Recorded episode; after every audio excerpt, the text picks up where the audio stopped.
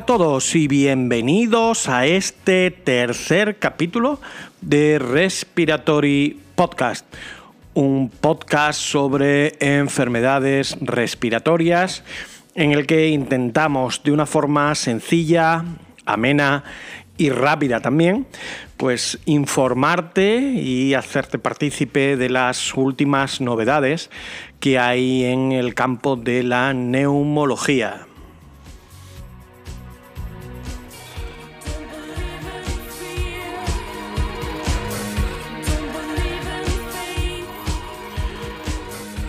Y como te decía, este podcast, que ya tiene tres temporadas, em, te va a intentar ayudar a que de una forma sencilla, mientras que, por ejemplo, estás en el camino del trabajo, ya sea en coche, en metro, en bus, en fin, como vayas normalmente, o mientras que haces la compra, o mientras que sacas a pasear al perro, o también incluso si te toca hacer la compra de la semana, bueno, pues que en algún momento de tu vida, que seguramente será ajetreada, pues de una forma sencilla puedas conocer cuáles son las novedades en el campo de la neumología. Y hoy, precisamente, eh, vamos a hablar sobre un tema eh, que no habíamos hablado en estas dos primeras temporadas que habíamos tenido ya y que se hacía ya falta hablar sobre él. Es el campo de los trastornos respiratorios del sueño y en especial sobre la apnea eh, del sueño, la apnea obstructiva del sueño que es una enfermedad extremadamente prevalente siempre digo que probablemente las tres enfermedades eh, más frecuentes que tenemos o que hay en el campo eh, de la neumología son la EPOC, el asma bronquial y la apnea del sueño. La apnea del sueño, que es una enfermedad, como decía, eh, frecuente, súper frecuente en la población general, seguro que tenéis familiares que padecen de esta enfermedad, que aproximadamente se cree que puede afectar a más del 10% de las mujeres, entre el 10 y el 15% eh, de las mujeres y cerca del 15 e incluso el 30% en algunas series de los varones.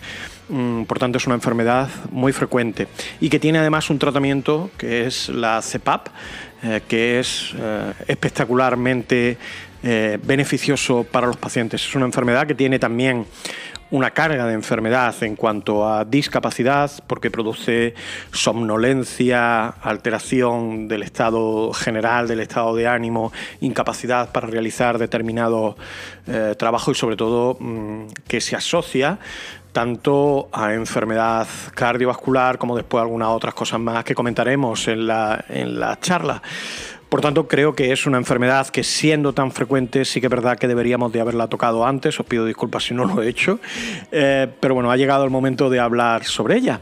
Y para hablar de apnea del sueño, eh, bueno, pues pensé que la persona que podía hacerlo mejor eh, era Aldara, Aldara García Sánchez, que es una neumóloga del Hospital Universitario Ramón y Cajal y que se dedica eh, a la patología respiratoria del sueño junto eh, con un grupo, un equipo que lidera Irene Cano en ese mismo hospital. Eh, bueno, pues con Aldara, que eh, lo cuento después en la entrevista, pero realmente esto surgió por una conversación en Twitter. Ella me propuso hablar sobre este, sobre este tema de la apnea del sueño. Bueno, pues como decía, con Aldara estuvimos hablando el otro día. Creo que quedó una entrevista muy buena porque hablamos sobre cosas que pueden ser generales, pero también alguna cosa más puntera y en la que además eh, la neumología española con el grupo español de sueño eh, o la red española de Spanish Sleep Network, em, pues ha sido probablemente uno de los grupos de trabajo más importantes a nivel mundial en este campo eh, y a la que además le va a hacer un homenaje en el próximo congreso de la SEPAR. Así es que, bueno, pues espero que os guste esta entrevista, em, que aprendáis cosas sobre la apnea del sueño, que es de lo que se trata este podcast y nos vemos ahora en un ratito eh, después de la entrevista. Un saludo a todos.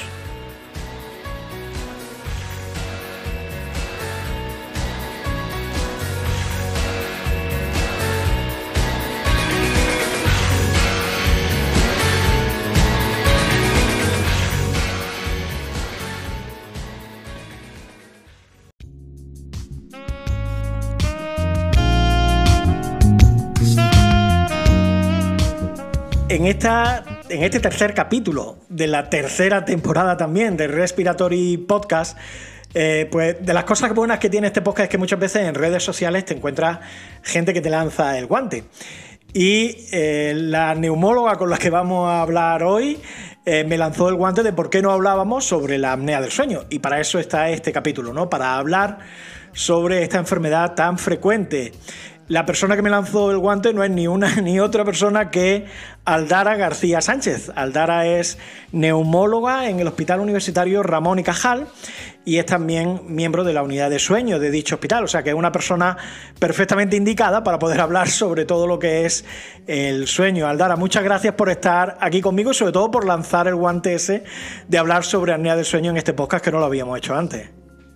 Muchas gracias a ti por darme la oportunidad de, participar en esto que me encantan. Lo que estás haciendo, la verdad. Muy bien, Aldara. Bueno, la primera cosa que hago siempre cuando invito a alguien a este podcast es que nos cuente un poco su experiencia profesional. O sea, yo creo que sería bueno que además la gente conociera en qué estás trabajando, todo lo que llevas de trayectoria, porque eres joven, pero ya has hecho muchas cosas. O sea, que cuéntanos. Genial, pues mira, yo eh, trabajo en Ramón y Cajal desde hace cuatro años, ya estoy en mi quinto año trabajando allí desde que acabé, mi residencia. La residencia la hice en el Hospital Universitario La Paz de Madrid y allí me formé en neumología y me empezó a gustar muchísimo el sueño. Entonces decidí con el doctor García Río empezar mi tesis que también es sobre sueño, sobre enfermedad eh, de retinopatía diabética y sueño y en Ramón y Cajal empecé en diferentes áreas, en hospitalización, en consultas, hasta que de, hace tres años trabajo en la unidad de sueño, que la dirige la doctora Cano, y estoy con otra compañera que es la doctora Mañas. Así que nada, yo todo lo que os pueda aportar, bienvenido sea. Seguro que sí. Bueno, pues vamos a empezar a hablar ya sobre la apnea del sueño. Entonces, la primera pregunta. Claro, los neumólogos ponemos SAS directamente, pero la gente pues, muchas veces no sabe ni siquiera lo que significan esas clínicas o, esas, eh, perdón, esas siglas o lo que es realmente la enfermedad. Eh, ¿qué, ¿qué, podrías decir de qué es el síndrome de apnea y apnea del sueño y también cómo de frecuente es? Pues mira, la apnea de sueño es una enfermedad que se debe a una obstrucción de la vía aérea superior cuando hablamos de las siglas SAS es porque la apnea de sueño se puede producir un colapso total de la vía aérea superior, que lo llamamos apnea, o bien un colapso parcial de la vía aérea superior, que lo llamamos hipopnea. Y de ahí vienen las siglas. Hace muy poquito, este año, en 2021, se ha publicado en la revista Archivos de Bronconeumología el nuevo consenso de sueño.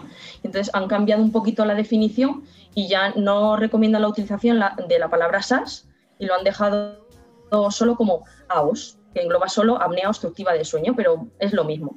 Seguimos denominando el síndrome de, apnea de sueño con el IAH, que también nos sonará a todos, es el índice de apneas y hipomneas, la suma de las apneas más las hipomneas partido por las horas de sueño.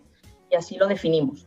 Y como, como la mayoría de neumólogos sabéis, la apnea de sueño es un trastorno súper frecuente en la población general de hecho, se dice que el 20% de la población padece en mayor o menor grado apnea de sueño y en concreto en España se calcula que hay dos millones de personas con apnea de sueño y que sin embargo solo llevamos tratados al 10% de los pacientes.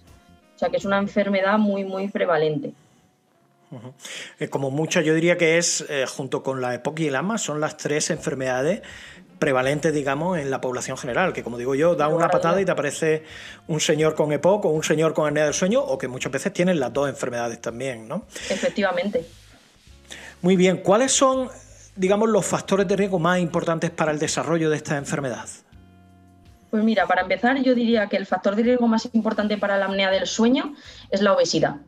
Desgraciadamente, la obesidad es una de las enfermedades que va a ser más prevalente en el momento actual y en los años que vienen, y más en el tiempo que hemos pasado de confinamiento en países de, la Unión Europea. Y la obesidad se calcula que el 80-90% de pacientes que consultan en una unidad de sueño son obesos. También hay apnea de sueño en pacientes delgados, pero la mayor parte de las apneas se producen en obesos. Otro factor de riesgo muy importante son alteraciones de la vía aérea superior. Son pacientes que tienen cualquier anomalía tanto craneal o facial por diferentes trastornos También eh, hay pacientes que tienen las adenopatías muy grandes, que por eso también se puede obstruir la vía aérea superior, o enfermedades como la retrognatia, que también la pueden producir. Otro factor de riesgo también muy importante para la apnea de sueño es el sexo. Hay mucha más apnea en varones que en mujeres. Se calcula que más o menos el ratio es de 2 a 3 a 1 y generalmente es por la diferente eh, predisposición que tiene el, paciente varón de, adquirir eh, a partir de cierta edad, 50-60 años, la grasa en el cuerpo de forma diferente a la mujer. No obstante, también sabemos que la apnea de sueño en mujeres está totalmente infradiagnosticada, porque igual que los pacientes varones siempre consultan porque tienen mucha somnolencia, eh, se quedan dormidos conduciendo, las mujeres no tienen esa sintomatología. Es una sintomatología mucho más banal y no se consulta tanto.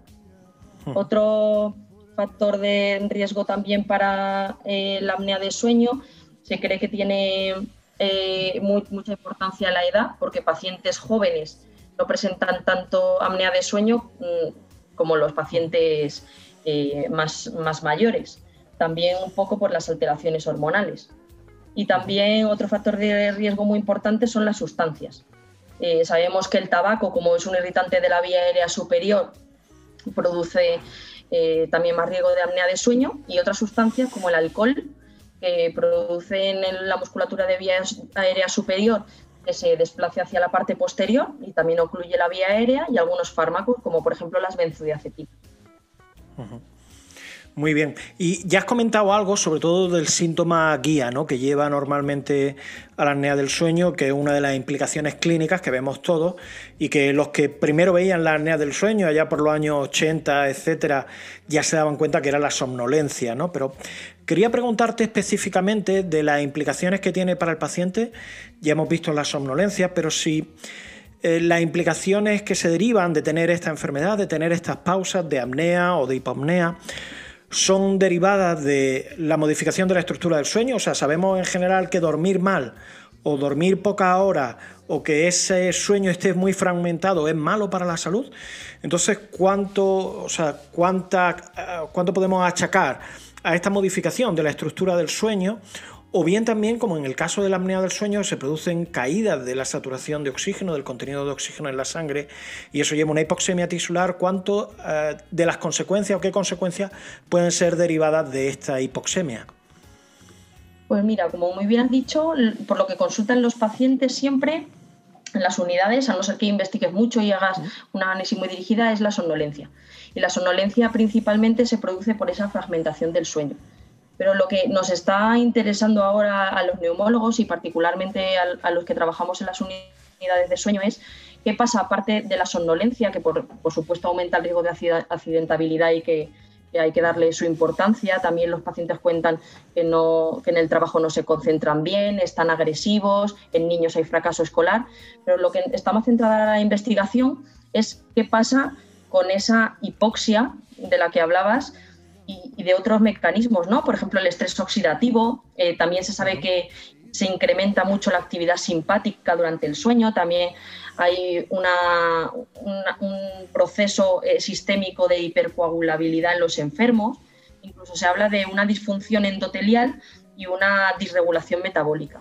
¿Y qué pasa con estos otros mecanismos? Porque generan patología sistémica y actualmente hablamos de que la enfermedad de apnea de sueño se relaciona con trastornos cardiovasculares, como por ejemplo la hipertensión arterial, que es lo que está más estudiado, y otras enfermedades muy graves y muy prevalentes en la actualidad, como el cáncer o eh, también el síndrome metabólico, que abarca enfermedades muy importantes como la diabetes.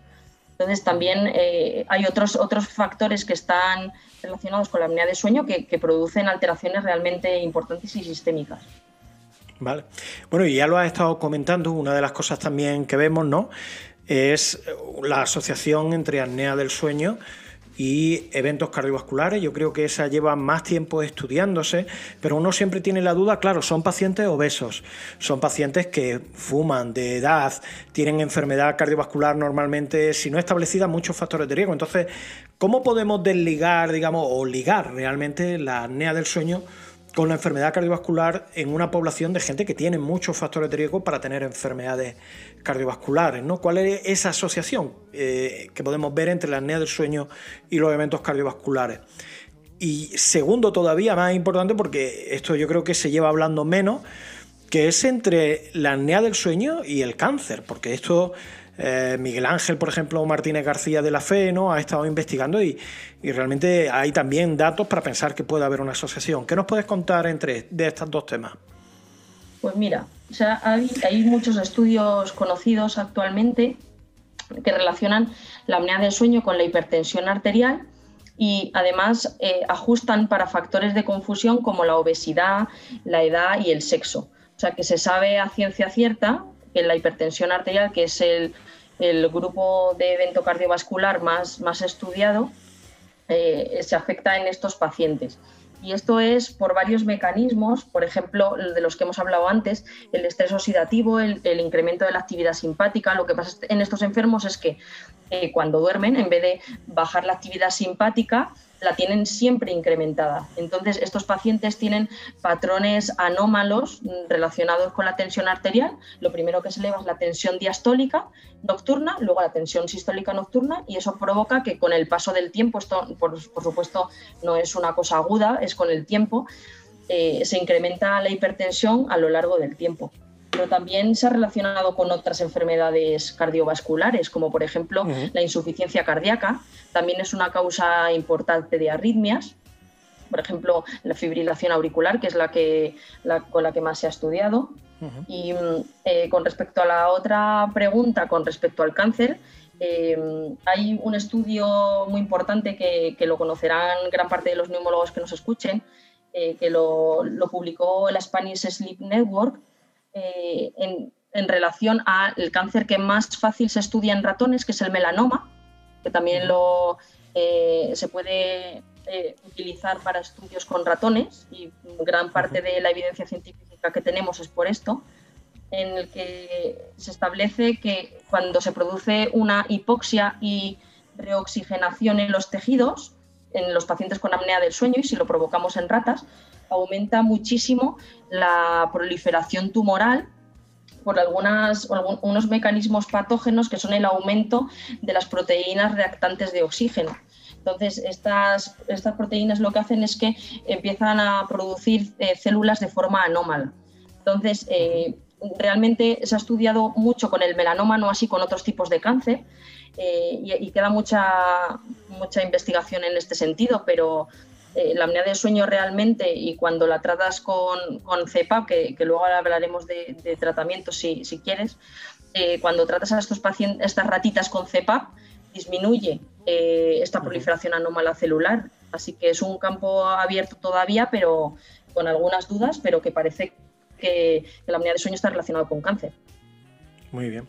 Y eh, claro, lo has comentado antes, ¿no? El tratamiento de elección, yo creo, para la apnea del sueño es la CEPAP. De hecho, yo digo que hay pocas cosas en medicina que venga el paciente a, los tres meses y te diga, esto que usted me ha puesto me ha cambiado la vida. Por supuesto, en la EPOC no lo conseguimos. Eh, en asma ahora lo vemos con los biológicos, pero desde hace años lo vemos con la CEPAP, ¿no? Que la gente, o sea, se engancha a la CEPAP y eso les cambia la vida, que en medicina es muy raro oír esa frase de esto me cambió la vida. Pero la pregunta sería, ¿todos los pacientes necesitan, todos los pacientes que tienen apnea del sueño necesitan tratamiento con CEPAP? Pues mira, como se ha publicado este consenso del que hablábamos antes recientemente, nos han cambiado un poquito los criterios y ahora se recomienda tratar eh, la apnea del sueño a todo paciente que tenga un índice de apneas e hipomneas de más de 15 y que tenga alguna sintomatología, que venga a la consulta pues contando que, tiene mucho sueño durante el día, que se queda dormido en el trabajo, que no, se concentra bien, ronquidos muy intensos. Y esos pacientes los trataríamos con CEPAP. Es los pacientes que, que son un grupo pequeño, pero que, los hay, que no aguantan la, la, cepa, que intentas probar mil mascarillas, intentar llamarle por teléfono a ver qué tal le va, mil consultas y aún así no, no va bien, pues podemos probar otros tratamientos alternativos. ¿Y, ¿Y, qué tenemos ahora disponible? Pues tenemos los dispositivos de avance mandibular, Son unos dispositivos que son similares a, lo que muchas personas conocerán como los Invisalign. Se ponen en la arcada superior y en la arcada inferior de la, de la mandíbula y lo que hacen es sacar la parte inferior de la mandíbula hacia adelante para evitar ese colapso de la vía aérea superior. ¿Cuál es el problema con, estos tratamientos alternativos? Que en algunas comunidades autónomas están financiados y en otras, como es la mía, no. Entonces, no todo paciente tiene eh, e, ese acceso al tratamiento. Entonces, eh, eso también es un hándicap para, ello y se está intentando que, esto no pase. Otras cosas que podemos intentar en los pacientes, sobre todo en los niños y los jóvenes, pues eh, las cirugías podemos intentar eh, la amigdalectomía, si, es el caso, de, porque el paciente tiene apnea de sueño, o también cirugías de reconstrucción, como puede ser el avance bimaxilar. Y actualmente también hay otros tratamientos para tipos especiales de, de, apnea del sueño, como es la apnea de sueño posicional. ¿Qué es esto? Es cuando la apnea de sueño solo pasa cuando estamos en decúbito supino. Es decir, si el paciente Justo cuando duerme de lado le vemos en la poligrafía o en la polisomnografía, que son los dos métodos diagnósticos, que no está teniendo apneas, podemos probar un dispositivo postural que se coloca en la frente o en el pecho y lo que hacemos es el que cuando el paciente está en decúbito supino le vibra ligeramente, lo suficiente para no despertarle, pero que el paciente se coloque en posición lateral. El problema de, este dispositivo es que lo mismo, también hay comunidades autónomas en las que no, están financiados. Y luego otro tipo de tratamientos ya más cuestionados son, eh, por ejemplo, terapias de fisioterapia como la terapia miofuncional o eh, tratamientos que son bastante caros y que no, están disponibles en todos los hospitales, como marcapasos que se colocan en el nervio hipogloso, que, que, lo que hacen es abrir vía aérea superior, pero esto ya más en el ámbito de, la medicina de investigación y está todavía muy, muy en el aire. Muy bien. Bueno, pues ya casi estamos terminando, Aldara. Ya una sola pregunta que normalmente hago a todos los que invito a participar en este podcast. Es que, bueno, pues tú, por ejemplo, ¿no? que eres una persona que tiene interés por una determinada área, que es como la apnea del sueño, en la que estás haciendo investigación. Mm, claro, este podcast lo oye de todo el mundo. O sea, gente pues neumólogos, pero lo oyen también residentes, eh, residentes de otras especialidades, alumnos de medicina, gente que ni siquiera tiene que ver con la medicina, ¿no? Pero sí que me gusta pedir al, entrevistado que por favor nos dé una idea de futuro no sé, acerca de, su, de, su, área de interés, por ejemplo, de la apnea del sueño, en tu caso, pues a 5 o 10 años, ¿no? Más o menos, ¿no? ¿Qué le aconsejaría a alguien que está ahora empezando, por ejemplo, la carrera, pero que le gusta mucho la neumología y en especial la apnea del sueño? Un residente que esté empezando, ¿no? ¿Qué, consejos le daría? Pues mira, la, parte en la que yo trabajo, a mí me parece, vamos, eh, una, parte de la neumología en la que queda muchísimo, muchísimo, muchísimo por investigar, que dentro de 10 años vamos a estar hablando en otros términos, vamos a ver asociaciones a nivel sistémico súper importantes con la apnea del sueño y que, como bien hemos hablado antes, es una enfermedad que eh, con un tratamiento adecuado y surgirán nuevos es muy agradecida. Los pacientes les cambia la vida el tratamiento y que hay muchas áreas, por ejemplo, eh, ¿Qué pasa en los pacientes eh, con una oxigenación muy baja frente a otros que no les baja tanto el oxígeno a igual número de apneas? No se sabe. ¿Por qué eh, se trata igual a pacientes con apneas de 10 segundos que a pacientes con apnea de un segundo? Quizá está pasando algo diferente en estos dos tipos de pacientes. ¿Qué pasa con los pacientes muy jóvenes o los pacientes ancianos? Hay que hacer cirugía, hay que ponerles porque son dos grupos de pacientes que no, incluimos casi nunca en ensayos clínicos y, no sabemos qué pasa. Y, podemos frenar de alguna manera el cáncer o, evitar la, aparición de enfermedades cerebrovasculares o, enfermedades muy graves como el Alzheimer o el Parkinson si tratamos una apnea de sueño de forma muy precoz. O sea que hay muchas, muchas preguntas sin resolver que son interesantísimas y animo a todo el mundo a, por lo menos no a dedicarse, sino a interesarse por la apnea de sueño, que es muy, una especialidad muy bonita. Muy bien. Bueno, pues nada, Aldara, ¿qué te puedo decir? Que ha sido un placer tenerte aquí en este podcast. Muchísimas gracias por todo lo que lo has comentado, porque lo has hecho de una forma sencilla. Cualquier persona entendería, seguro si oye este podcast, lo que es la apnea del sueño.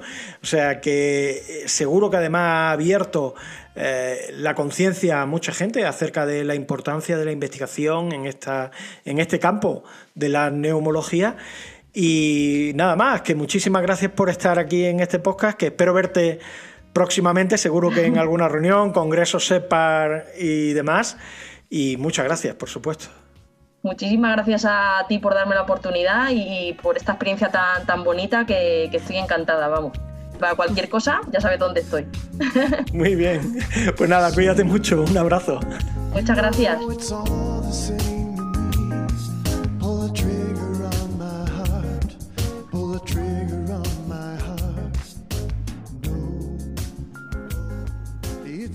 Y con esto eh, termina ya este tercer capítulo de la tercera temporada de Respiratory Podcast. Eh, solamente eh, por resumir un poco ¿no? de lo que hemos hablado, Aldara y yo, recordaros que la apnea del sueño es una enfermedad extremadamente frecuente en la población general, tanto en niños como en adultos. Mm, por lo tanto, hay que pensarlo, sobre todo pues, va muy asociada con la obesidad, aunque no todos los pacientes con apnea del sueño son siempre obesos.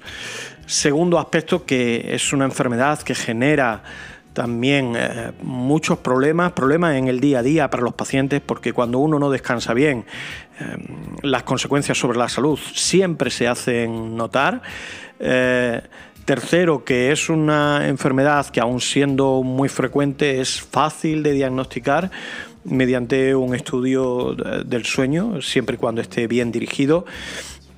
Y por último, que el tratamiento, el tratamiento de elección de esta enfermedad es extremadamente también eficaz. ¿no? Hay pocas enfermedades, yo digo, en las que eh, venga un paciente y después de instaurarle un tratamiento, en este caso la CEPAP para la apnea del sueño, venga el paciente y te diga esto que usted me ha mandado, doctor, lo que me ha recomendado me ha cambiado la vida. ¿no? Y eso creo que es una señal muy clara de cuál es la eficacia de este tratamiento con la CEPAP.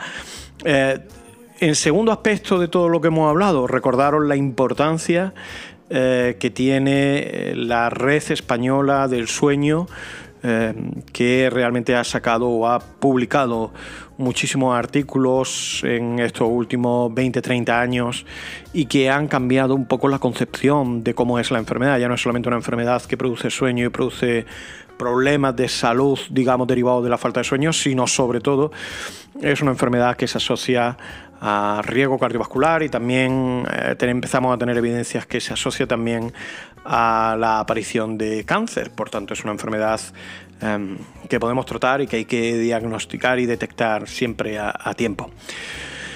Y nada más, termina ya este tercer capítulo. Eh, como sabéis, siempre unas notas finales para recordarle a todo el mundo, primero, que bueno, pues si os ha gustado este capítulo o os gusta este podcast, pues que le deis al like, tanto en Apple Podcast como en Evox, como en Spotify, le deis al gusto o a las estrellas que tiene, por ejemplo, Apple Podcast. Eh, otro aspecto también es que dentro de 15 días tendremos un nuevo capítulo en el que abordaremos también algún tema de interés en, neumología eh, y que bueno pues saldrá eso en 15 días espero si todo va bien. Eh, y después que, como sabéis también, hay una lista de Spotify con las canciones con las que terminamos cada podcast, a la que os podéis suscribir también para que compartáis un poco, bueno, pues este gusto por la música. No todo va a ser medicina, también te tiene que gustar otras cosas en la vida y una de ellas debe de ser la, la música.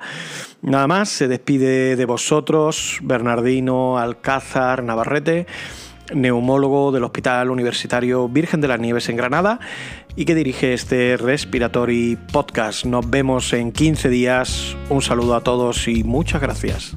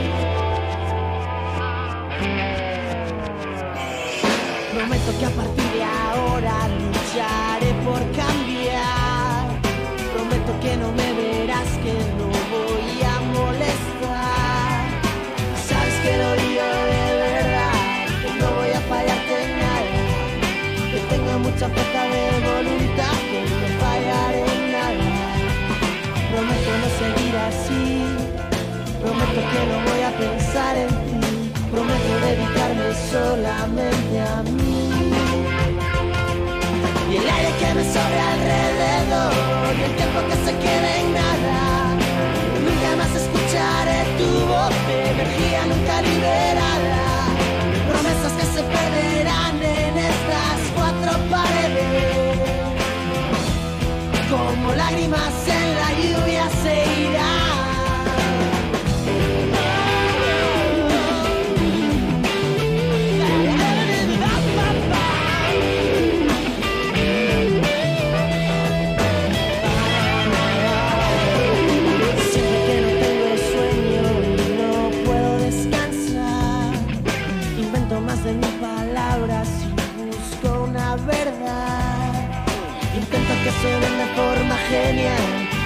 que no digan nada.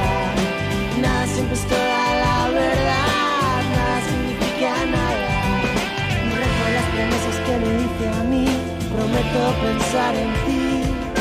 Ahora prometo solo pensar en ti. Y aunque suenen de forma